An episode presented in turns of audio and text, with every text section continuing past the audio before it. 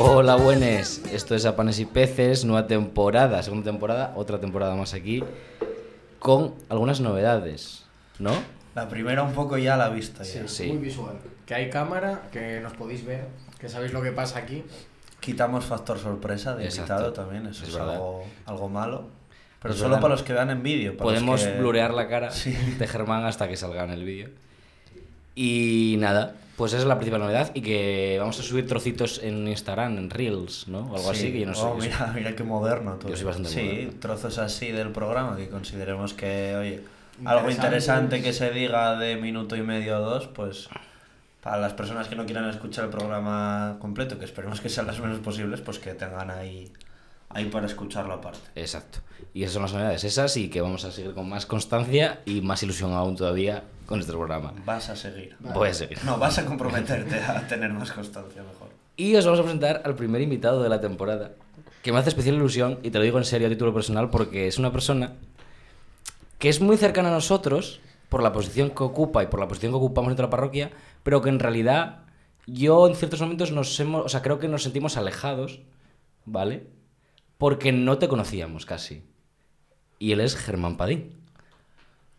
¿Qué tal, Germán? Bien, bien. bueno, bien. cuéntanos un poco primero quién, quién eres. Bueno, soy Germán. El factor sorpresa quedó roto. Sí, eso es Porque verdad. antes al principio dijiste es mi nombre, ¿no? Sí, puede ser. Bueno, soy, soy Germán, soy misionero, misionero claretiano, soy gallego y, y bueno, vine destinado aquí a la comunidad de Gijón, pues, pues eh, justo coincidió con el año de la, mm, De la de la pandemia. Quizás no, fue- no sea el mejor momento para un destino, bueno, pero mm, por las circunstancias, ¿eh? Pero bien, bien, aquí poco a poco haciéndome. A lo que me planteabas, lejano y cercano, a mí me parece... Bueno, yo primero soy un poco tímido, lo tengo que decir, ¿no? Pero mm, a mí me gusta mucho dejar a la gente su libertad, o sea, que tengan su, su espacio. Después hay algunas cosas que siempre uno las tiene que, que guardar, porque a mí no me gusta ser políticamente correcto y podía decirte algo, pero estaría a lo mejor mintiendo siendo políticamente correcto, ¿no? ¿Qué fue lo que más te llamó de esta parroquia del Corazón de María de Gijón? ¿Qué fue lo que más te llamó la atención o te ha llamado la atención hasta el día de hoy? ¿Desde que estoy aquí Sí. o desde que la conozco? Desde que estás aquí. A mí me llama muchísimo la atención, pero muchísimo, muchísimo, muchísimo, el tema de los jóvenes que solamente vayáis a misa un domingo al mes por la tarde. Dilo tuyo. Sí. No, no, es que yo, llevo, No, no, yo sí, sí, llevo sí, años sí. defendiendo esa postura. Me, me llamó muchísimo la atención. Es más, este año por las circunstancias y que me movieron un poco en el destino, a los que son responsables de PREA o a los monitores de PREAS y a los de poscomunión, que también lo llevo, los iba a invitar a que vengan a la misa de once y cuarto, a la misa de las familias. Es que nos estás muy bien, Germán, con eso, ¿eh? Me parece que es, que es importante. Con esto no quiero, mm, a ver, entenderme bien, yo con esto no quiero romper un esquema de tradición que exista, ¿no?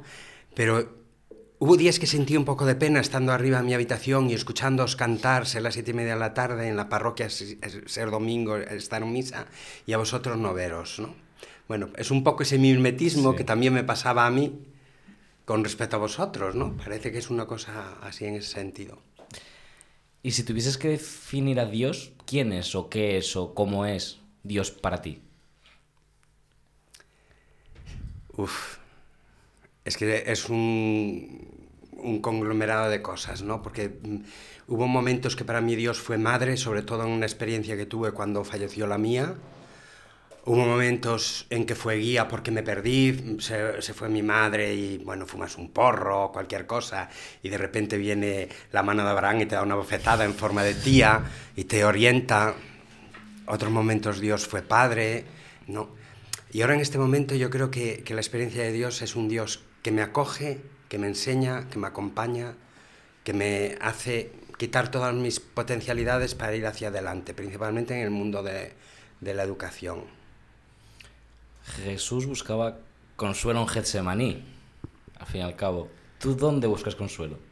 Yo busco un consuelo en, en un rincón que hay en Eurova, en San Vicente, un gran acantilado, y allí le pongo a Dios por las nubes, pero también le canto las 40 como le cantó Ana en el Antiguo Testamento. Le digo, oye, te has pasado siete pueblos, ¿eh? Vale, ahora que saques el tema eh, de que le cantas las 40 a, a Dios también. eh, si tuvieses un botón ahí encima de la mesa, algo- bueno, una pregunta. ¿Alguna vez has escuchado el programa? No. Ay, Vale, vale.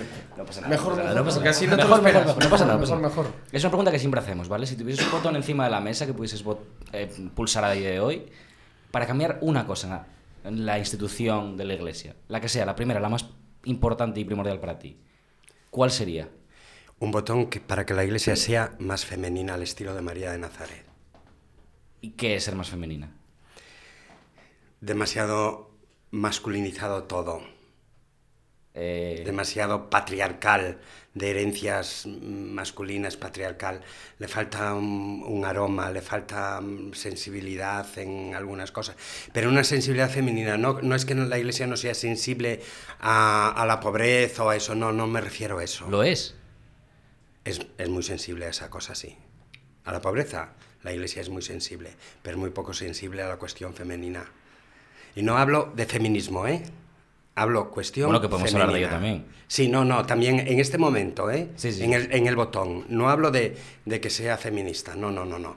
Hablo de que no tiene que ser una iglesia más, más tan masculinizada como, como está siendo.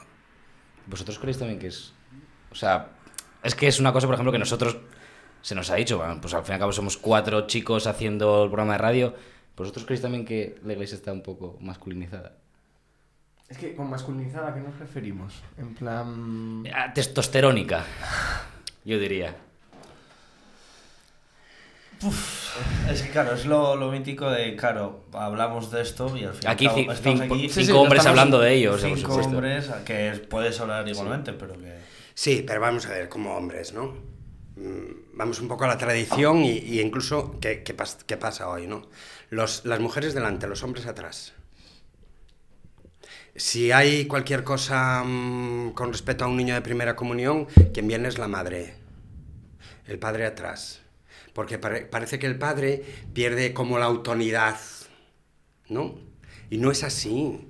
Es decir, eh, pensar que yo soy el padre, yo soy el hombre, es el humano, la mujer, la iglesia, la iglesia es para las mujeres para celebrar, pero no para dirigir o para estar en un cargo importante. ¿Y tú crees que no debería ser así? Yo creo que debe ser más plural. Siempre que exista una persona que valga, tiene que ser más plural. A mí lo de las cuotas no me va. ¿Qué me importa yo tener un gobierno de todos hombres o de todas mujeres si son los mejores del mundo? Y si son cuatro hombres buenos y diez mujeres muy buenas, pues adelante. ¿Para qué la cuota? Gente de calidad. Sí. Que haya gente de calidad.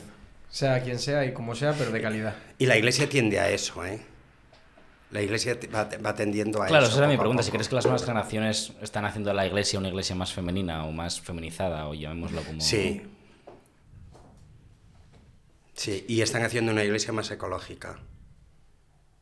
Y eso es muy importante en el mundo de hoy. Te lo puedo decir hoy. Hoy, por ejemplo, hubo una boda en la iglesia, había Ah, flores. Por cierto, vamos a felicitar porque verdad, se casó verdad. hoy en la iglesia del Corazón de María una ex monitora nuestra que se llama Sara. Eh, pues pues, no sé si lo escuchará, pero bueno, felicidades. Ahora Sara. mismo seguro que no Sí, está, sí, pero no- no está. Perdona, Germán, pues sí. Sí, sí. No, pues era comentarlo y estuve hablando un rato con, con Lucía. Lucía era la, la floristería y puso las flores.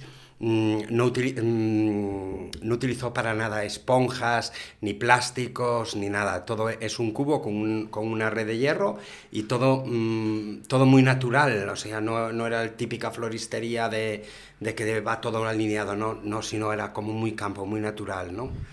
E incluso yo vi un ratín a Sara al final de, de la iglesia y llevaba un ramo de flores secas. A mí eso me pareció impresionante. Mera curiosidad, la floristería, Lucía, ¿sabes si se llama Botambi la floristería? Sí. Me encanta.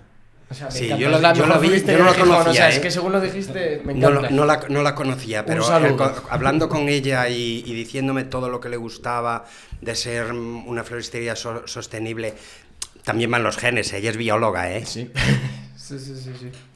Es, es curioso porque miras, la, tenía que apuntar una pregunta, o sea, literalmente tenía una pregunta apuntada para ti que era, si Dios fuese, porque sé que te gustan mucho las flores y las plantas, y eres el mejor decorador de altares que he conocido en mi vida, Bueno, si Dios fuese una flor, ¿qué flor sería? Depende del momento. Pero yo hay una flor mm, que no es de las más valiosas, pero que me encanta, que es la caléndula. Es una, una flor naranja, bonita, mm, muy sencilla, un tipo margarita. Me encanta esa flor, da una- tiene una vida y un color, me encantan. ¿Por qué? ¿Por qué las flores? ¿Por qué te gustan? ¿Por- ¿De dónde viene eso? No sé, mm, en mi casa mm, gustaron siempre mucho las flores, hubo siempre mucha, mucha huerta, no, no sé. No, no te lo podría decir. Bueno, a lo mejor va por herencia. Mis abuelos paternos eran agricultores, ganaderos. Si tuvieses que definir un paraíso para ejercer de misionero, ¿cuál sería? Un pueblo pequeño, puede ser una gran ciudad. Hombre, la palabra paraíso, en misionero parece que paraíso lo, lo centramos.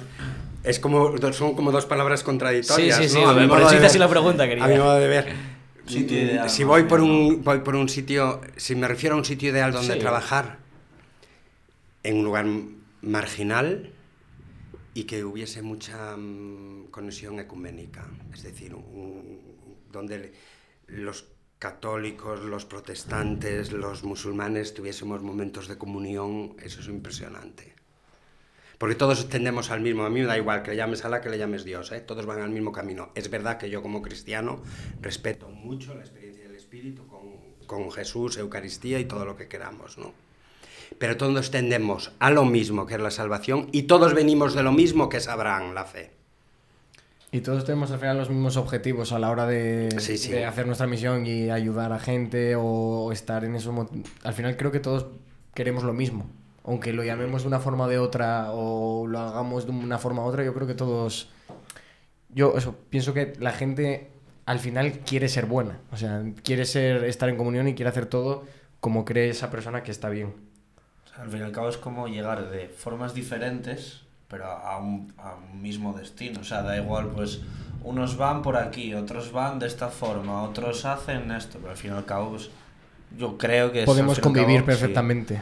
lo que tú decías. Y de hecho había alguna reunión el año pasado de comunidad que decíamos esto, que era rollo de, joder, cómo molaría juntarse con gente, ya no solo mm, que crean en Jesús de otra forma, sino que crean en otras cosas diferentes y ponerlo en común y ver desde un punto de vista diferente. Sí, y siempre desde el respeto. Claro. ¿eh? Sí, sí, O sea, sí, yo creo que desde- siempre desde el respeto, porque yo, por ejemplo, he tenido experiencias en, en el Colegio de Valencia, en Clarefuensanta, donde había mu- muchas religiones, y los musulmanes se reían del crucifijo.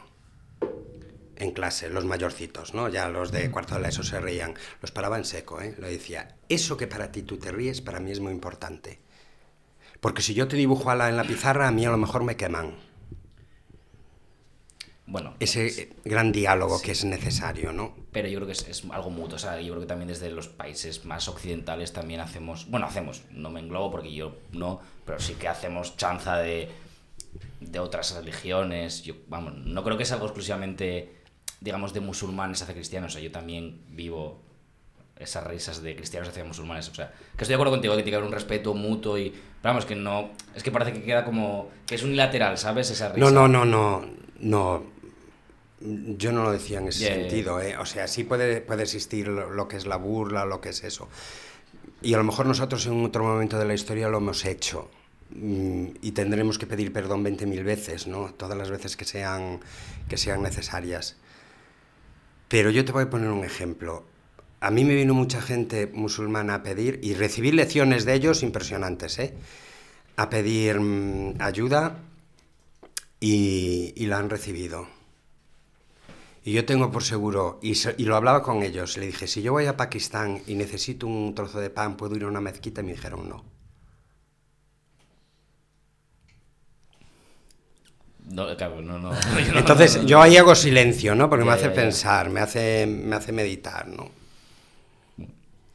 Son situaciones que dejan que pensar. Sí, sí, sí, sí, es- no, sí. Al final Entonces, se supone que o cuando es- la religión se vuelve, se vuelve demasiado fundamentalista y va por encima de por encima del bien, parece que estamos nosotros, no sé. A mí me chirría, no, no lo sé. ¿eh? Yo lo respeto, pero pero no. Yo creo que para ganar la salvación no hay que matar a nadie. Ahora que hablas de pedir ayuda, si yo te pregunto qué es la limosna, ¿qué me responderías? Ha cambiado mucho el concepto, ¿eh? Por eso te pregunto. Eh, la limosna, como vivimos muchas veces, es hacer, crónicos, hacer pobres crónicos. Soluciono el problema dándote una moneda. Ese es lo que hacemos. Pero ese no es el milagro de superar la, la- de superar la pobreza ni la limosna. El milagro es que nos pase como, pasó, como le pasó a Pedro. Como no llevo nada, te doy lo que tengo. Y a lo mejor en ese momento es un abrazo, ¿eh? Es la escucha, es el estar cercano. Es a lo mejor tener que echar una bronca para que espabilen. No es dar las cosas por dar. A lo mejor la limosna de hoy es pedir algo a cambio.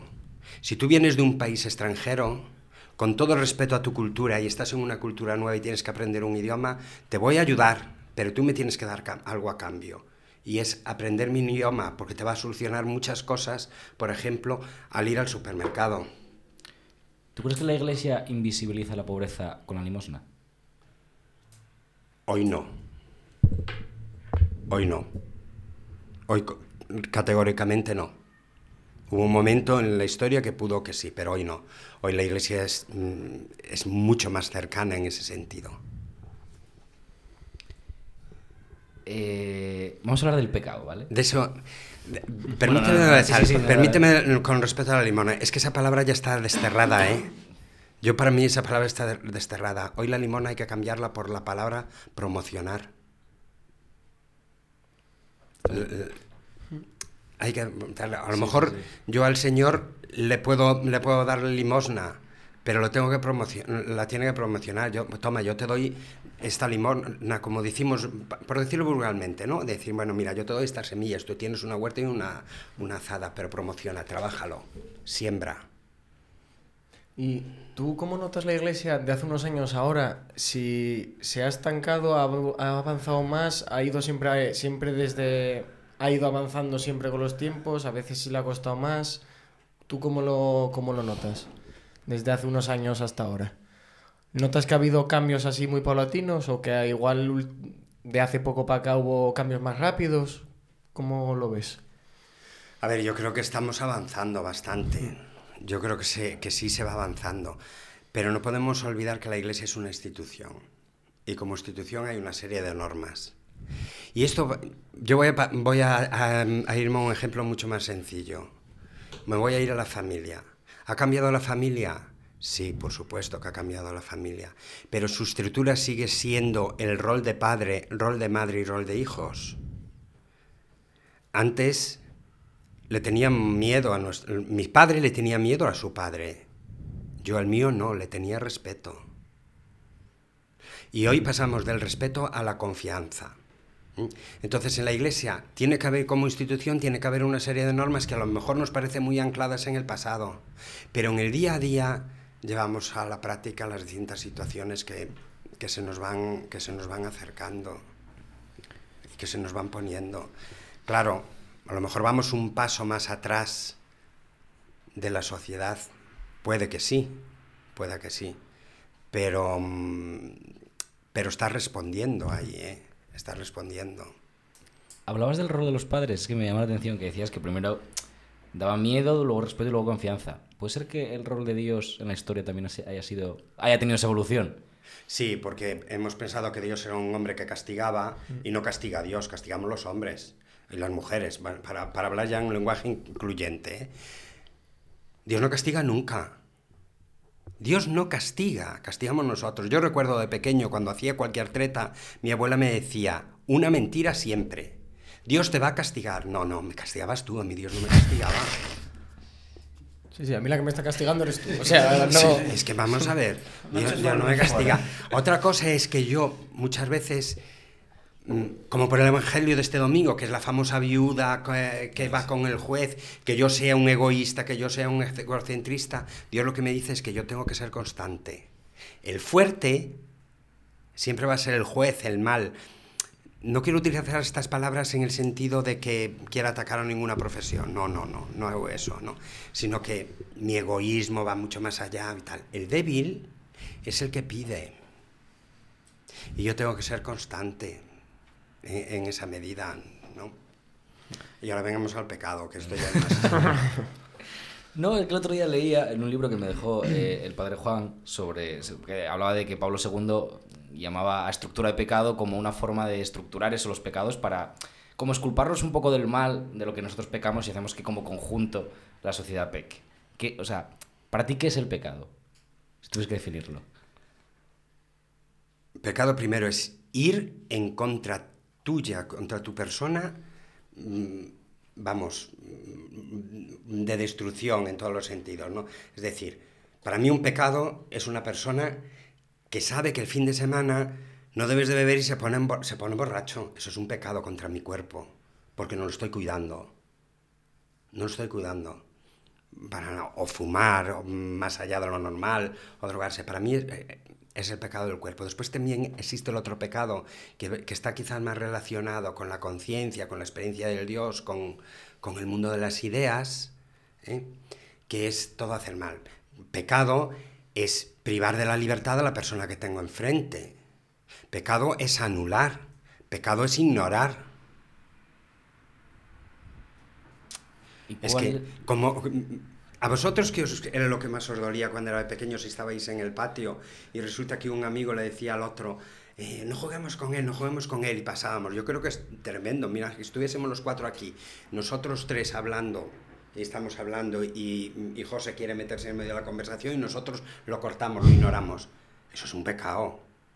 Pero aparte de ser un pecado personal, es un pecado colectivo.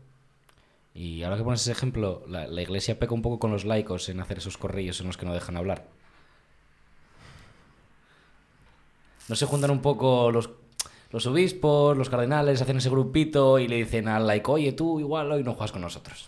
Y entonces, en- vamos a ver, eso estamos con, con lo mismo. Pregunto, Yo pregunto, creo que no analiza- no, yo creo que no, yo creo que se unen, analizan la realidad. Estás- estamos hablando de un grupo de obispos, igual que de un grupo de sacerdotes.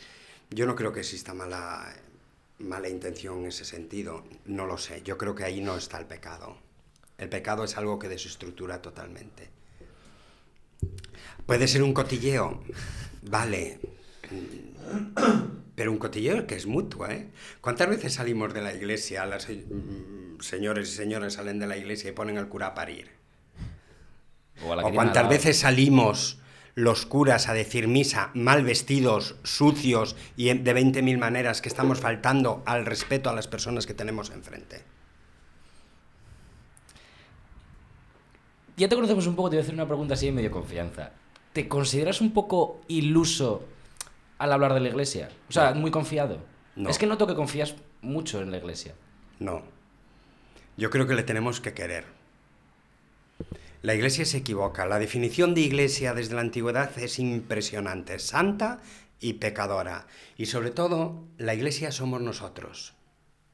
Porque un error que cometemos muchas veces es que preguntamos qué es la iglesia.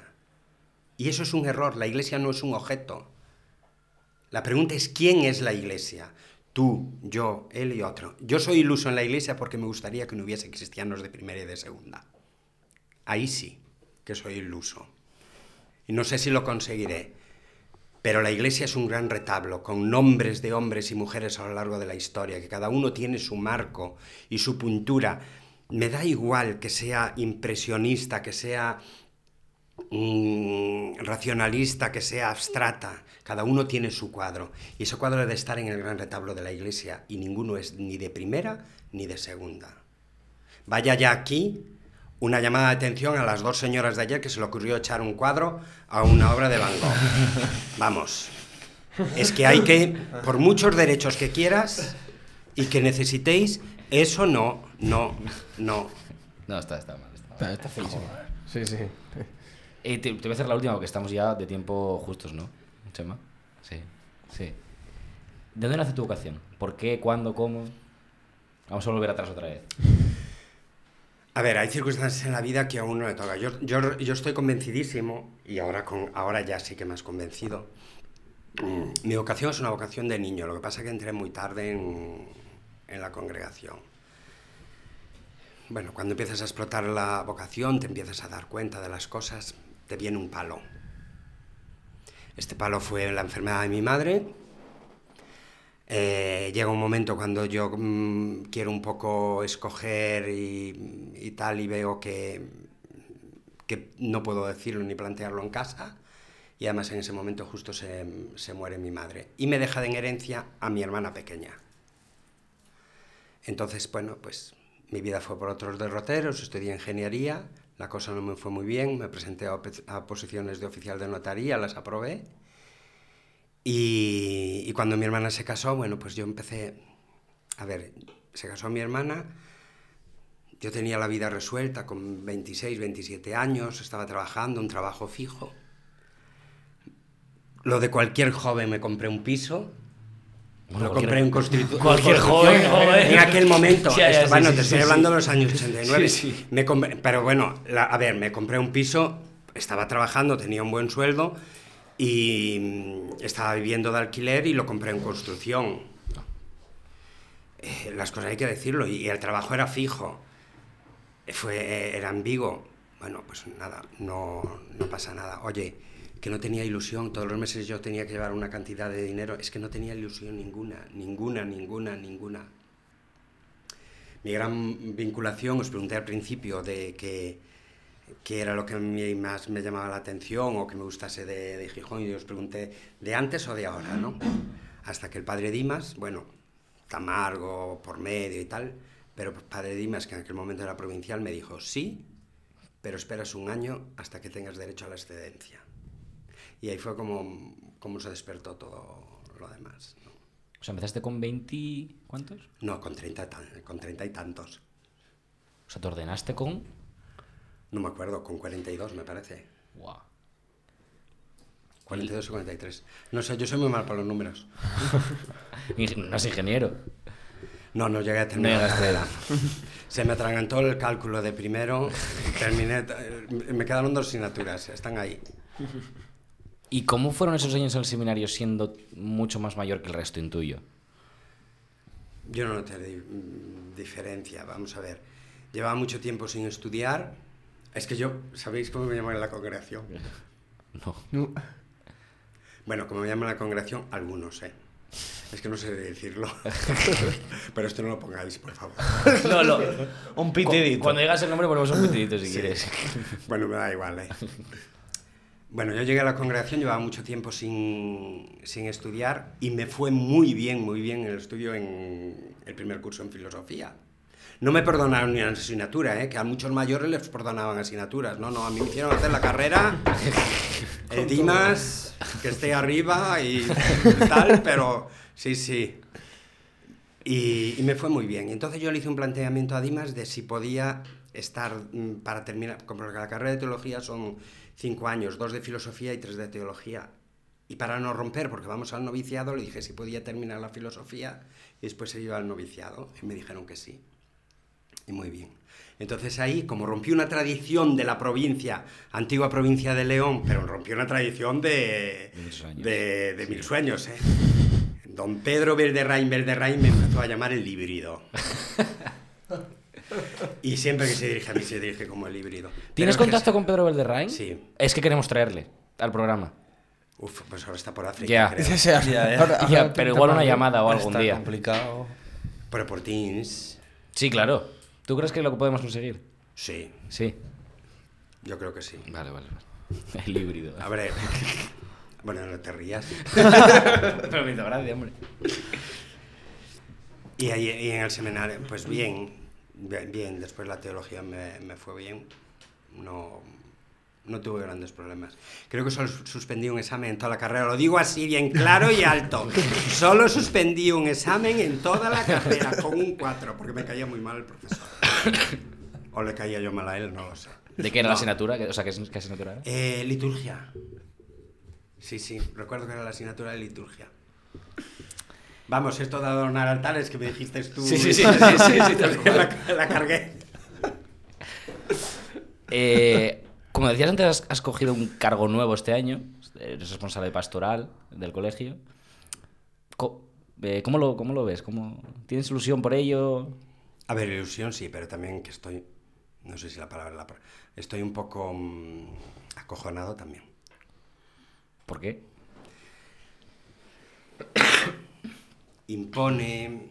A ver, bueno, yo ya fui coordinador de, de pastoral mm, 12 años en el colegio de Fuensanta y, y cuatro años lo combinaba con el colegio de Benimaclé. Estaba entre los, entre los dos. Que no tiene nada que ver uno con otro, ¿eh? Son totalmente distintos, barrios distintos, realidades distintas y todo eso. Eh, aquí es demasiada responsabilidad. No es que allí no la tuviese, allí era una línea, aquí son cuatro líneas. Mm, también tengo que decir que aquí hay muchas personas que me, que me ayudan. Es verdad que en otro sitio estaba yo solo. Pero, mm, no sé, estoy ahí un poco así como yo, agarrotado con ciertos miedos. ¿Y algo que te gustaría cambiar de esa pastoral? ¿O un objetivo que tengas? Para no decir cambiar, No, para que no sea... Yo, mm, José, esto lo, puede- lo, lo sabe porque lo hemos hablado una vez. Yo creo que cuando las cosas funcionan hay que mantenerlas. Pero yo le tengo que dar mi toque. Yo soy Germán. Aitor, que estaba aquí, era Aitor. ¿Y yo qué, soy qué toque es el de Germán? Por ejemplo, yo creo que uno de los toques, mm, y lo he hablado con José muchas veces, es que mm, los jóvenes, los estudiantes tengan un poquito de silencio, porque son demasiadas las mociones que se le están presentando, demasiados los ruidos, tanto internos como externos, y sobre todo al final, en- entre bachiller y, cuarto de la ESO, tanto ruido, tantos miedos, tantas cosas que se te presentan, abanicos, tienes que hacer esto, lo otro, lo otro, que no hay un momento para sentarse y que piensen en sí mismos, ¿no? Eso da miedo, ¿eh? Ya, ya. Y es muy costoso, lo sé. ¿Has estado cómodo en la, en la entrevista, en la charla?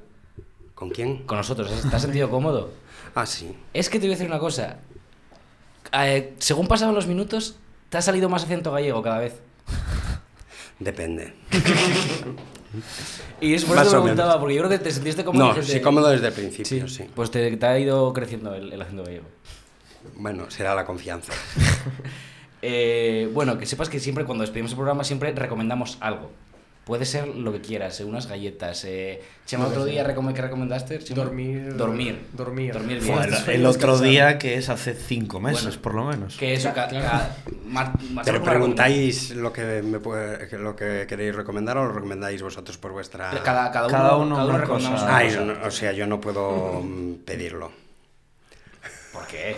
No pregunto, si lo puedo pedir yo que me recomendéis algo o... Ah, no, no, Ah, no. no, no, no, tienes que recomendarnos Pero bueno, vale. Vale, vale. Sí. cualquier, cualquier cosa. Así que- ¿Y hay que cumplirlo? Hombre, es lo suyo. Bueno, depende también lo que me pidáis. Vale. Yo voy a recomendar que cuando vayáis a hacer una ruta de montaña leáis los comentarios más actuales, porque igual vais a hacer una ruta de hace tres años, la hacéis ahora y está todo lleno de hierba. Y te das cuenta tarde de que hay gente diciendo no vayáis, que está muy mal, que no se puede hacer, y pasan cosas. Eh, pues yo eh, voy a dar la palabra a Jorge porque está hablando con Chema ahora y no tengo nada que recomendar. Pues yo, desde el otro día de la reunión esta de discernimiento, que ya hablaremos en, en su momento, creo que ya lo, recom- lo recomendó Chema alguna vez, que no es solo apuntar todo en papel, sino apuntar también sentimientos propios. Que luego eso, además luego nos lo dijo Gera, en plan de luego pasan tres meses, echas la vista atrás y dices tú, hostia. Gerard, ¿qué- ¿que ¿quién es Gerard? Gerard pues es, nues- bueno, ya lo conocerá, pero es nuestro acompañante en discernimiento de Chema, Zapico y mío, y bueno, y de Arconada y de María de la Mano también. No, pues yo voy a recomendar, igual lo ibas a decir tú, ¿eh? voy a recomendar el silencio como, como cosa importante en la vida y como forma de parar un poco. Yo tengo, eh, había entendido mal, ¿eh? Creí que me ibais a recomendar algo. No, es de nosotros para No, nosotros, todos. Eh, yo recomiendo que no os olvidéis nunca que sois todos muy importantes. Sois muy importantes. ¿Y Chema qué nos, qué nos recomienda Chema? Pero Chema, si no, te- si no entras bien, no se te va a ver. O sea, métete, No, métete pero ahí. eh, yo estoy siempre detrás de las cámaras. Eh, pues iba a recomendar lo mismo que Zapico, pero me lo ha quitado. Y como no tengo nada más pensado, voy a recomendar que vayáis de monte. A pesar del miedo que os ha metido Zapico, eh, eh, hay que salir. La naturaleza está ahí para conocerla, para disfrutarla. Y aquí tenemos para aburrir. Lo mismo te vas a la montaña, que a la playa, que entre medias, que subes, que bajas, que llaneas, lo que quieras. Así que salir.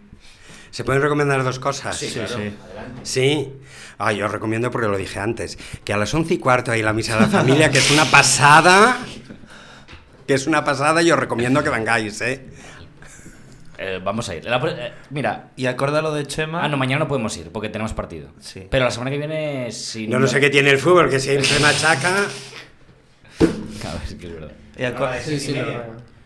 y acordad lo de Chema, eh, ir de monte, salir y sobre todo, si sois de Segovia, salir. Sí. De Segovia. Uy, o sea, es que buf, buf, punto. que Se nos olvidó odiamos, odiamos a Segovia. Eso, eso saldrá ahí. Sí, sí, sí. sí. Sale En to- todos los programas todos los hay un programas comentario le, a Segovia. le metemos una pollita. ¿Pero por qué? Hombre, ¿has estado en Segovia? Sí. Pues ya está. tengo pues tengo, tengo grandes amigos en Segovia. Un abrazo, Diego. Diego, un abrazo. Ánimo. Si amigos en Segovia se pueden tener, la cosa es Segovia. Segovia. Como concepto. Como, como ciudad, como ciudad. Como Vamos, que tierra. vosotros como plato de comida especial el cochinillo lo No, recomendaríais. no, el, el cochinillo bien, pero me lo puedo comer aquí. La cosa es no en Yo Segovia. no digo nada, yo no digo nada. Y nos vamos a... Mira, es que en 1966 66, John Lennon dijo una frase que fue los Beatles son más famosos que Jesucristo. Y cuatro años después, los Beatles estaban disueltos y George Harrison, miembro de los Beatles, escribió una canción que se llamaba My Sweet Lord, haciendo una oda a Dios y me parece como muy bonito. Y nos vamos a ir con esa canción, My Sweet Lord, de, Ha- eh, de- de George Harrison. Facturaste un poco ahora, joder. Venga, termínalo ya. ¿eh? Así que nada, Mira, nos si ya vemos está sonando ya. el, el próximo día. venga. Venga. Hasta luego, chao, chao, chao. chao. Adiós, adiós, adiós. my sweet Lord. Mmm, my Lord. Mmm, my Lord. I really wanna see you.